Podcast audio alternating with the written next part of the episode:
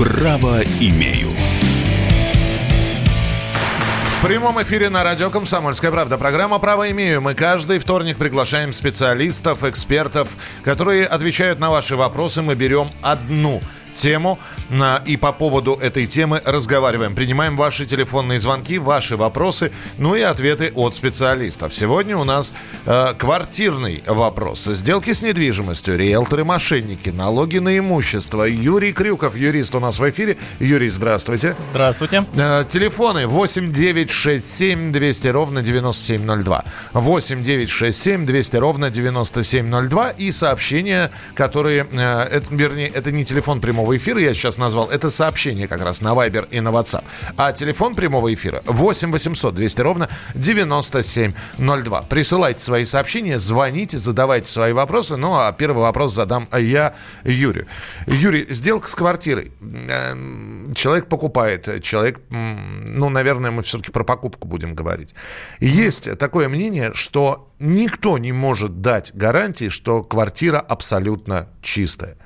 Э, что мошеннических схем, э, всевозможных э, каких-то тайных подводных камней такое количество, что гарантировать стопроцентную чистоту сделки не может даже самый опытный риэлтор. Это правда?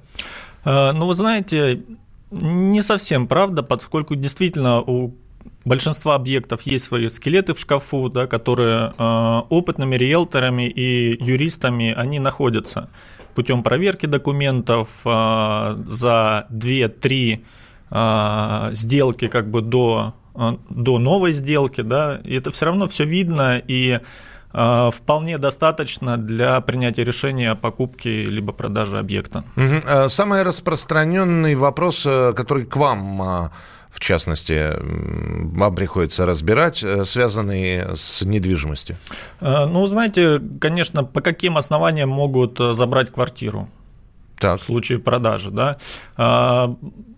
Очень большое количество таких спорных судебных моментов, когда некие люди, отказавшиеся в свое время от приватизации, сохраняют право пользования квартира пожизненно. Угу да, то есть один, единожды отказавшись, и вот не выявив этот момент, можно столкнуться с очень серьезными проблемами. А, но ведь это известно, это очевидно, это можно проверить или нет? Да, это можно проверить, но в большинстве случаев э, в правоостанавливающих документах данные лица не фигурируют исключительно в договоре передачи квартиры а, по приватизации. Только там указано, что данный человек отказался от приватизации. Так он может быть прописан и все, но э, как у нас большинство делают сделку, сначала покупают, а потом э, собственники выписываются.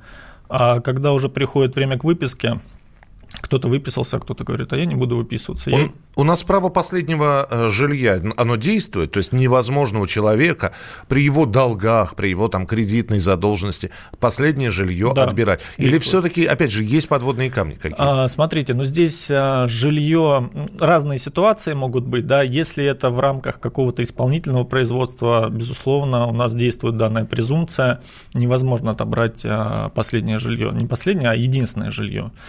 А, в остальных случаях, э, к сожалению, может быть и, и, и заберут. 8 9 6 7 200 ровно 9702. 8 9 6 7 200 ровно 9702. И ваши вопросы. Если есть э, вопросы по недвижимости, 8 800 200 ровно 9702. 8 800 200 ровно 9702. Еще один распространенный вопрос. Когда человек снимает квартиру, вообще рекомендуют заключать договор. А, в идеале, если этот договор будет нотариально официально заверен. И опять же есть такое мнение, что этот договор на самом деле никакой силы не имеет.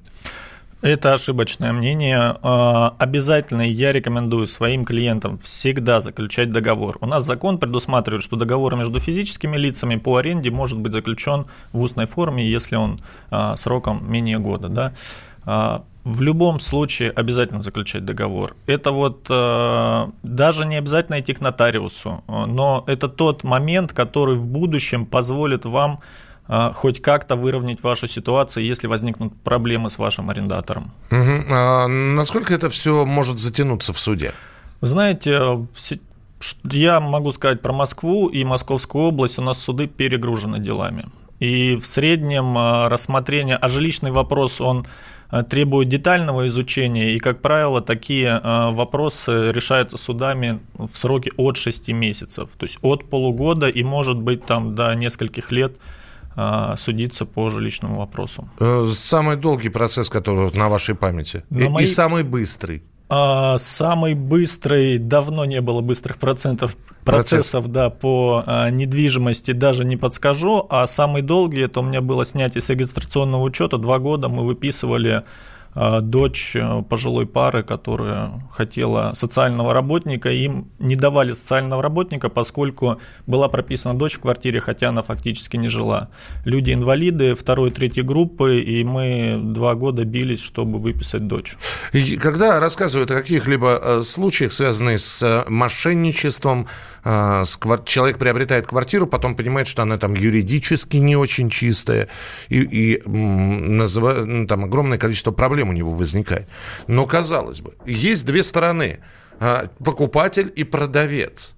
И с другой стороны, так можно же легко аннулировать сделку и заставить продавца вернуть деньги, или это не так легко? К сожалению, это не так легко, поскольку подписывая договор, вы соглашаетесь с тем, что там написано. Да? У нас а, свобода заключения договора презюмируется, поэтому здесь очень важно читать, что вы подписываете, да? проверять сделку до начала а, ее совершения, до проставления вашей подписи, что вы там продали либо купили поскольку э, переходя уже, подписа, поставив подпись в документе, вы переходите на новый уровень взаимоотношений, да, это уже э, правовое регулирование ваших отношений. Я напомню, Юрий Крюков сегодня отвечает на ваши вопросы 8 800 200 ровно 9702.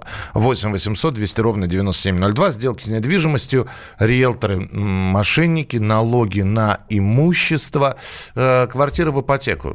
Здесь вот поступил вопрос. Mm-hmm Такое ощущение, что когда человек берет квартиру в ипотеку, он становится, по сути, заложником. Потому что если вдруг что-то происходит, да, первая угроза, что квартиру банк отберет. Вот а, права человека какие, который взял себе ипотечное жилье? Вот это как раз то, один из тех случаев, когда не имеет значения, единственное это ваше жилье, либо не единственное. Банк все равно заберет квартиру, если вы злостно уклоняетесь от э, выплаты, ну, от исполнения договора ипотечного и реализует ее с торгов. К сожалению, под словом «злостно» что вы подразумеваете? Ну, а, у нас, а, как граждане поступают, беря ипотеку, они считают, что если до них банк не дозвонился, если он присылает а, уведомления на почту и человек их не получает, значит, а, он не знает о проблеме, и когда уже данная проблема перемещается в суд, то оказывается, что не имеет особого значения, получили вы письмо от банка или не получили, ответили или не ответили на него, считается, что вы уведомлены надлежащим образом, если вы отказались от получения корреспонденции. Права у ипотечного заемщика есть какие-нибудь все-таки? И а. возможно ли с банком договориться?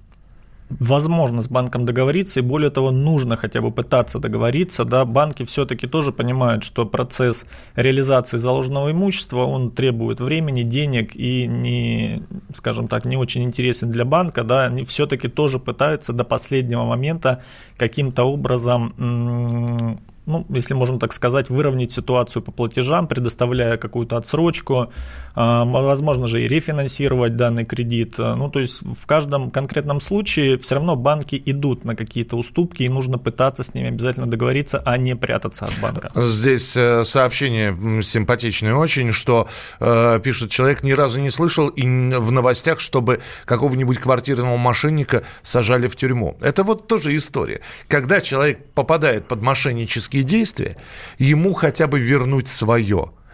Он уже не, э, он уже не хочет, чтобы этого человека... Да, верните мои деньги, а вот что с этим обманщиком будет, Доводится дело все-таки до каких-нибудь серьезных последствий? Ну, безусловно, доводится. И в средствах массовой информации периодически э, проходят такие э, новости. Да, это и с черными риэлторами у нас вот э, буквально там, не знаю, совсем недавно я слушал, читал. Просто если ты не обращаешь внимания на тематику, да, она проскочит, эта новость, и ты ее не видишь. Если ты более-менее как-то отслеживаешь, то нет, все равно есть, есть такие дела, они доводятся до суда и до реального исполнения там, наказания. Полторы минуты у нас еще в эфире. 8 800 200 ровно 9702. Это телефон прямого эфира. 8 800 200 ровно 9702. Пришло сообщение. Поясните, пожалуйста, какие льготы по налогам для предпенсионеров?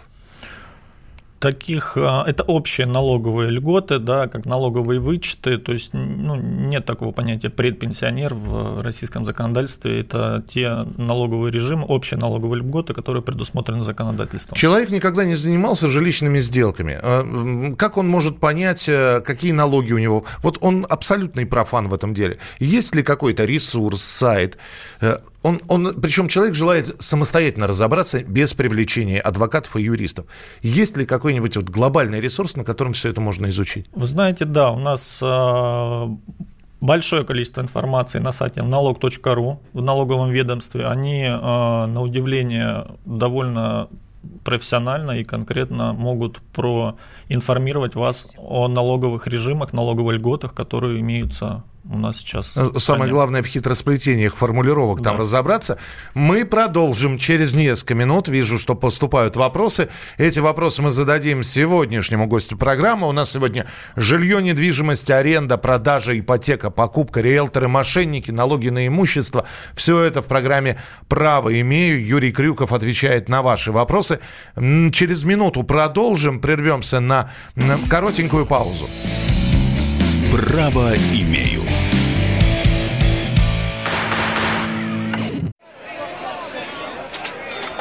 Банковский сектор. Частные инвестиции.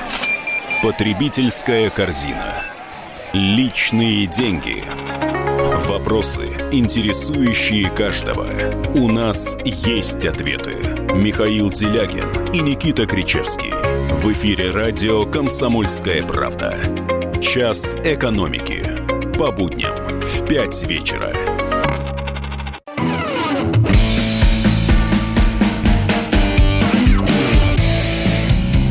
Право имею. Это программа «Право имею». Юрий Крюков, юрист, сегодня отвечает на ваши вопросы по недвижимости. 8 800 200 ровно 9702. Это телефон прямого эфира 8 800 200 ровно 9702. И сообщение на Вайбер и на WhatsApp 8 967 200 ровно 9702. Иван, слушаем. Здравствуйте. Алло, Иван. А, добрый день. Добрый, здравствуйте. Здравствуйте. А, вопрос такой. А, я в 95 году как офицер запаса получил сертификат на приобретение жилья. Так. Сертификат был в денежном выражении. В то время он был рассчитан из рыночной стоимости квадратного метра, естественно, был рассчитан на 6 членов семьи, которая состояла из жены и двух детей. Один ребенок был совершеннолетний, второй был несовершеннолетний. Вот. Сертификат был вложен на долевое участие строительства – вот. После окончания строительства я получил передачу квартиру но в новом построившемся доме. И мне в БТИ выдали справку, что эта квартира на меня оформлена собственность. Так. Ни одна. А, несколько лет назад я, то, я согласие жены занял денежные средства под залог этой квартиры. Ну, получилось так, что квартира отошла за кредитору моему. Вот. Но сейчас сын, который был, который уже подрос, заявил, что я тоже на меня выделялась часть квартиры. Почему без моего согласия? Квартира оформлена, оформлен залог. Я против этого. Я вот имею право подать исковое заявление в суд, чтобы а, вот то оформление... А квартира была приватизирована, да?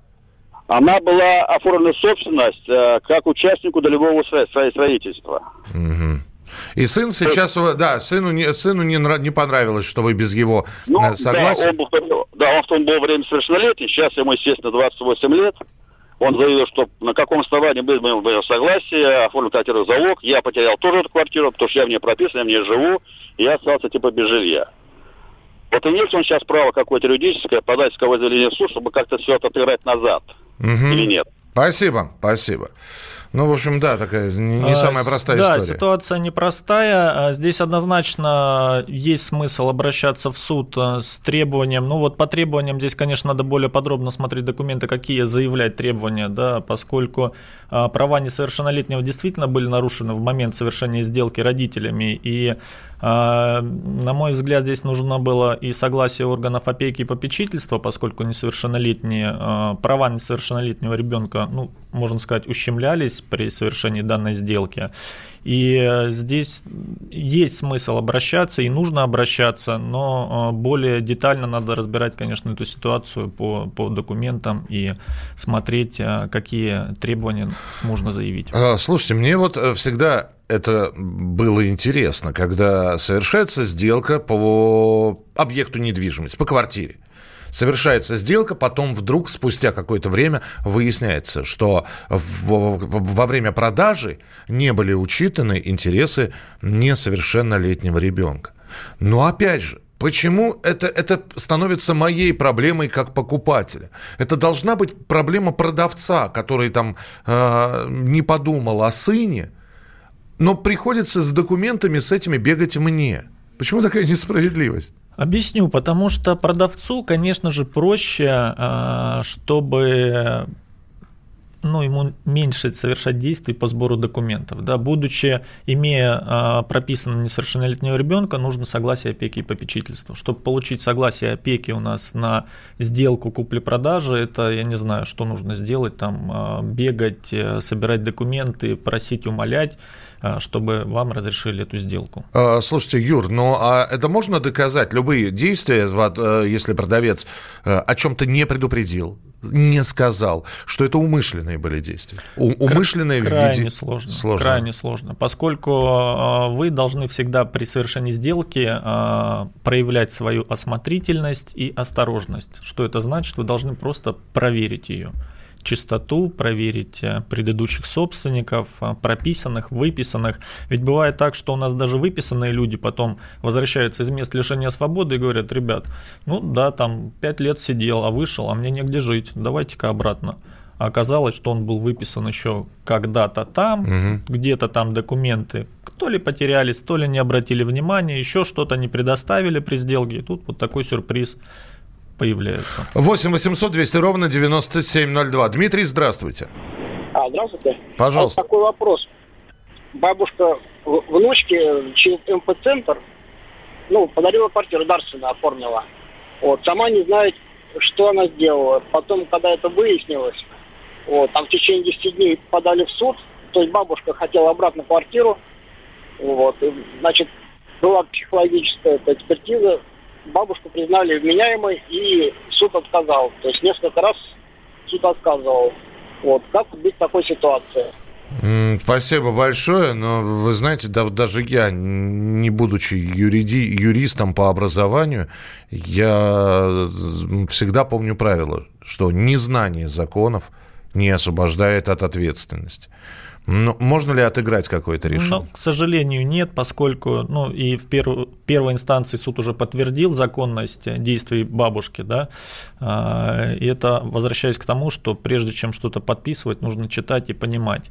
А, поскольку и была проведена экспертиза, и было доказано, что бабушка в трезвом а, уме и здравии подписывала этот документ, то а, основания расторжения договора дарения, они предусмотрены в Гражданском кодексе, и это четкий ограниченный перечень, по каким основаниям можно отменить договор дарения. Отсюда еще один вопрос, Юрий. Мы не жадные, мы экономные. И когда у человека возникает дилемма попробовать решить это все самостоятельно, провести сделку, обложиться документами, актами правовыми, законами, изучить все это и попробовать сделать это самостоятельно, или, потратив деньги, обратиться к риэлтору. А риэлтору все-таки надо платить.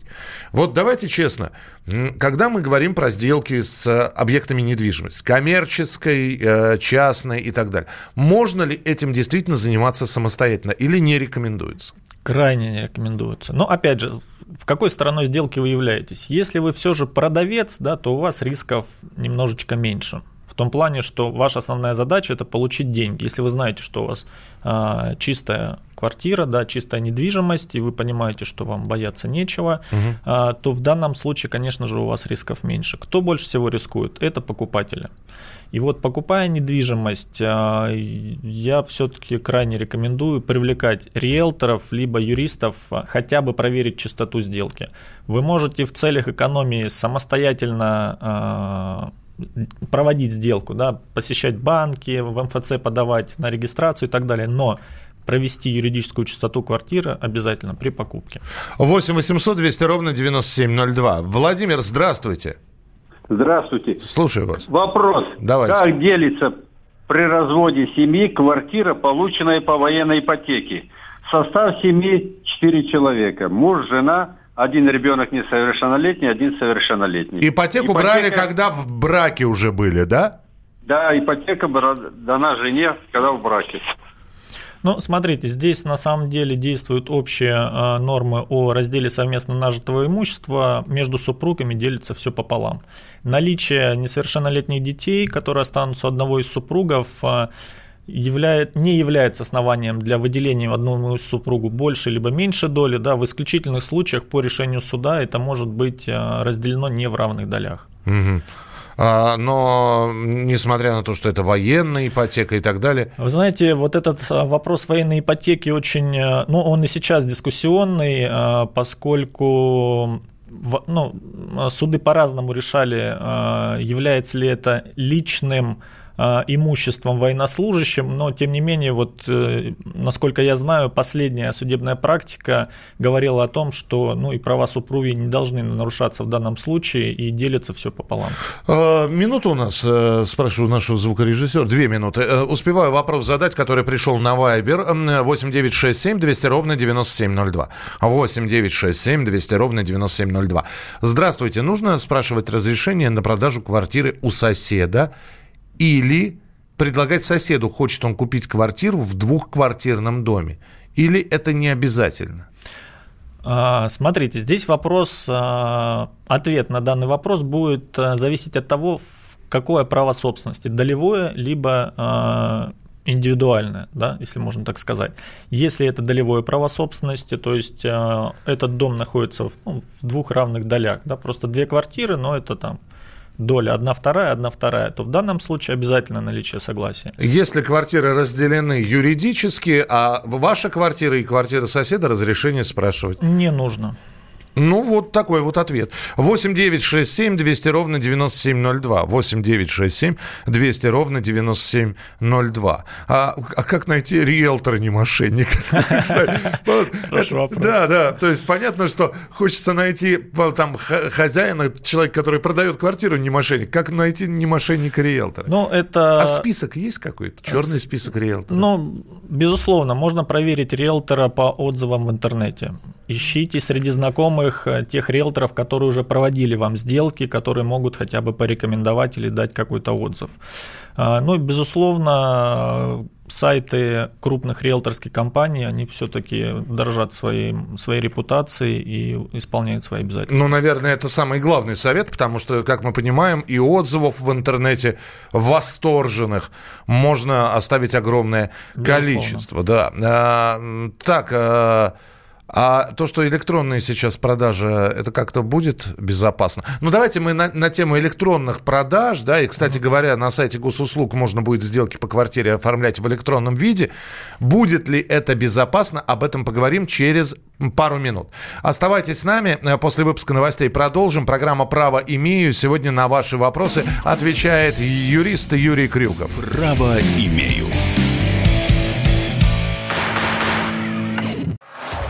Самые осведомленные эксперты, самые глубокие инсайды, самые точные прогнозы. Точные прогнозы. Знаем все лучше всех. Ведущие. Неудержимый Мардан и прекрасная Надана Фридриксон. Первая радиогостинная «Вечерний диван» на радио «Комсомольская правда». Два часа горячего эфира ежедневно по будням в 6 вечера по Москве.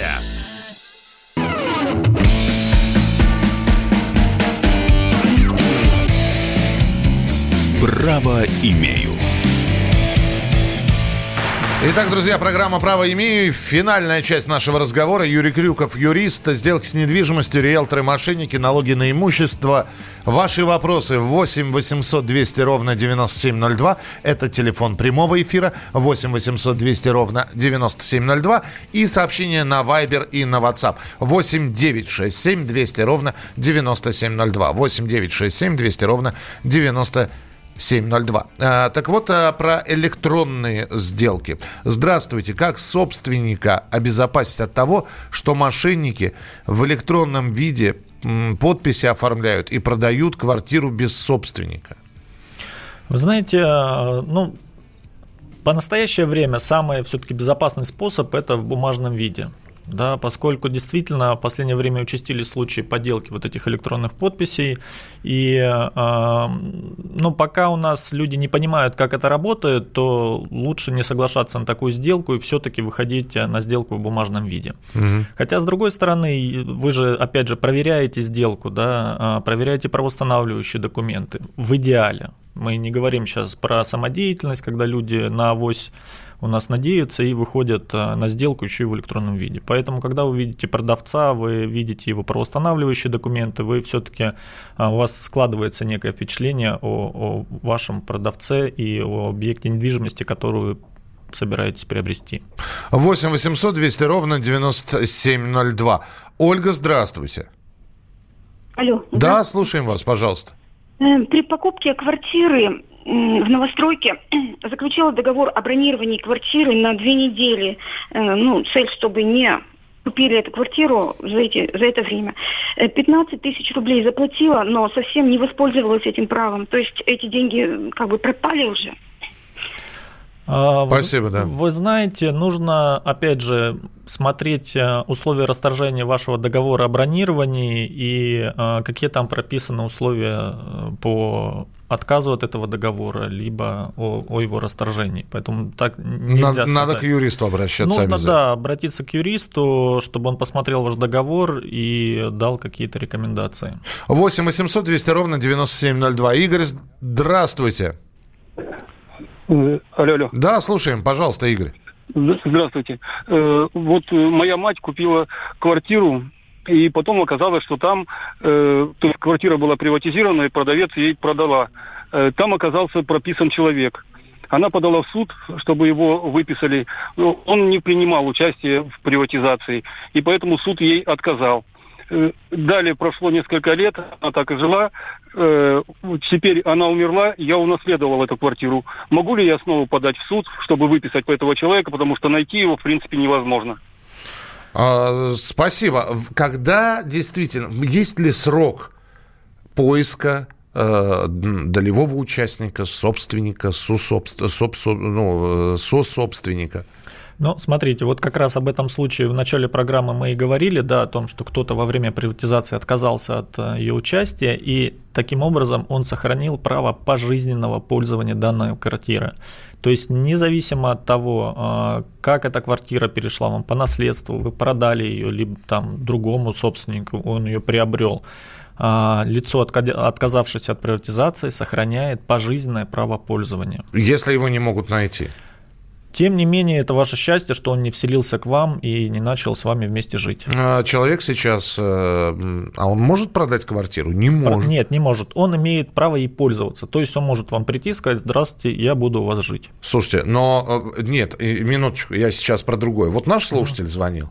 А, он сейчас приобретет эту квартиру, через какое-то время он ее захочет продать. Да. Человек, человека, сособственника, нету, не могут его найти. И э, наш слушатель сможет ее продать? Или? Нет, нет, нет, здесь же речь идет не о сособственнике, а о лице, которое отказалось от приватизации, оно по сути прописано а. только, он не является сособственником. Он ну, является прописанным лицом, которого ты не выпишешь никак. Никак. никак. И, и, и продать квартиру без... Так как его найти? Продать Все. можно, но с ним. А, с ним тоже. С ним можно. Вопрос, кто у вас купит с этим человеком квартиру, который имеет право пожизненного пользования. Господи, мертвые души какие-то. Мертвые души, да, скелеты в шкафу. 8 800 200 ровно 9702. Александр, здравствуйте. А, здравствуйте. Скажите, пожалуйста, вот сейчас вот отменили справки формы 8, и, то есть 10 и 17. А как проверять, э, кто зарегистрирован по квартире? Проверяется это очень просто. Выписка из домовой книги, там есть вся история а, о тех лицах, которые были прописаны и выписаны. То есть э, ничего нового у нас не ввели. Причем сейчас домовые книги сейчас переходят в электронный формат и Они... электронные базы. Да, и в принципе их довольно в день обращения в МФЦ их выдают. Могу ли я отсудить у бывшей супруги после развода половину оплаты за ипотеку, так как за все платил я, и можно ли в эти расходы включить оплату за жилищно-коммунальные услуги? В свидетельстве квартира 50 на 50. А, Вы знаете, скорее всего нет, поскольку во время вашего совместного проживания вы вели общее хозяйство. Общее хозяйство, значит, у вас были общие, ну, условно, общие доходы и общие расходы.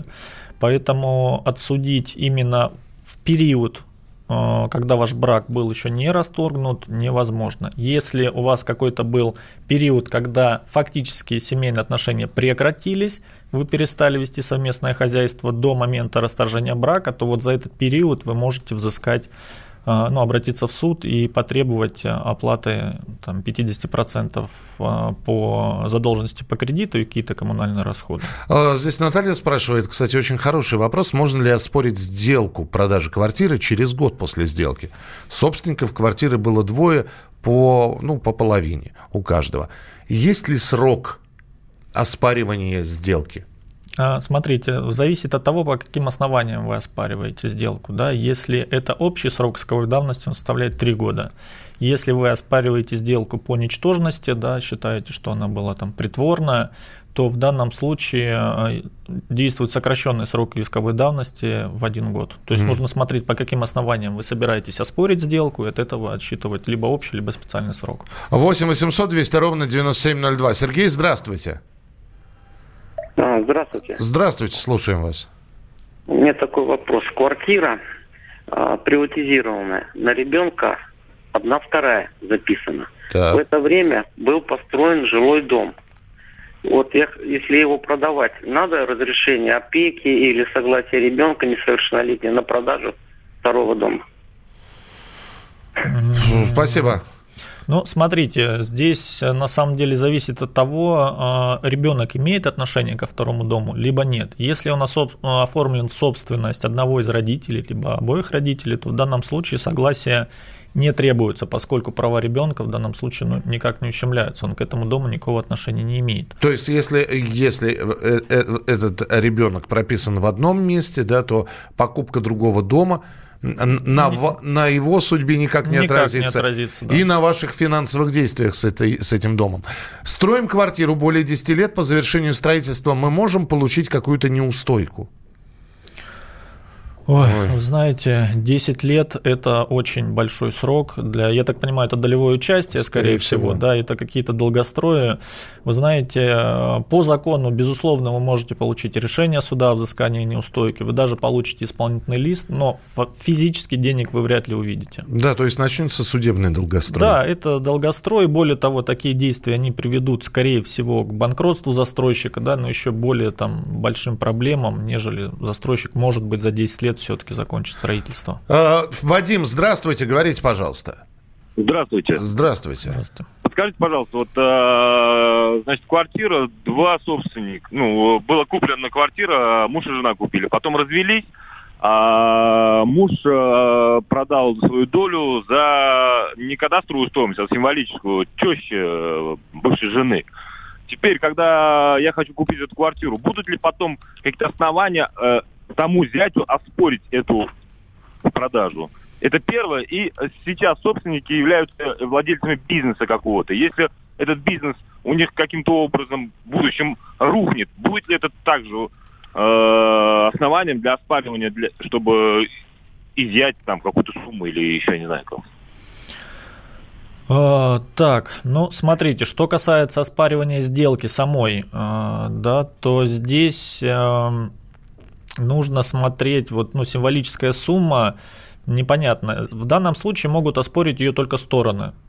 Вот, э, продавец там и покупатель, да, в действительности сделки. Второй сособственник, я так понимаю, это жена, супруга, да, если я правильно Да. понял. Супруга, ну, она должна была давать согласие свое на эту сделку. Поэтому вариант того, что она спорит эту сделку, он в принципе минимален. Да? Мгм. Э, и не особо сработает эта конструкция. Поэтому в данном случае э, по истечении трех лет срок исковой давности пройдет, уже никаких э, отмотать ничего нельзя будет. Вот. А что касается бизнеса и каких-то ответственности собственников квартир, но опять же это будет рассматриваться в рамках того, есть ли иное имущество, могут ли взыскать на собственность акционеров, либо там участников бизнеса, да, ну, то есть э, нужно еще дополнительные данные, чтобы оценить все риски, поскольку вот так вот невозможно сказать. Э, потрясающий вопрос, просто хотелось им закрыть программу. Это самый короткий вопрос на сегодня. Как и где можно получить? Вы знаете, как мы любим говорить, немножко не хватает нам информации. Вот, э, извините, что именно получить. Поэтому давайте мы на сегодня э, возьмем паузу, а вы нам допишите обязательно в следующий раз. Каждый вторник выходит в эфир программа «Право имею». Сегодня на ваши вопросы отвечал юрист Юрий Крюков. Мы говорили про сделки с недвижимостью. И на следующей неделе программа «Право имею» обязательно к вам вернется. Юрий, спасибо. Всего доброго. Право имею. Самые осведомленные эксперты, самые глубокие инсайды, самые точные прогнозы. Точные прогнозы. Знаем все лучше всех. Ведущие. Неудержимый Мардан и прекрасная Надана Фридрихсон. Первая радиогостинная «Вечерний диван» на радио «Комсомольская правда». Два часа горячего эфира ежедневно по будням в 6 вечера по Москве.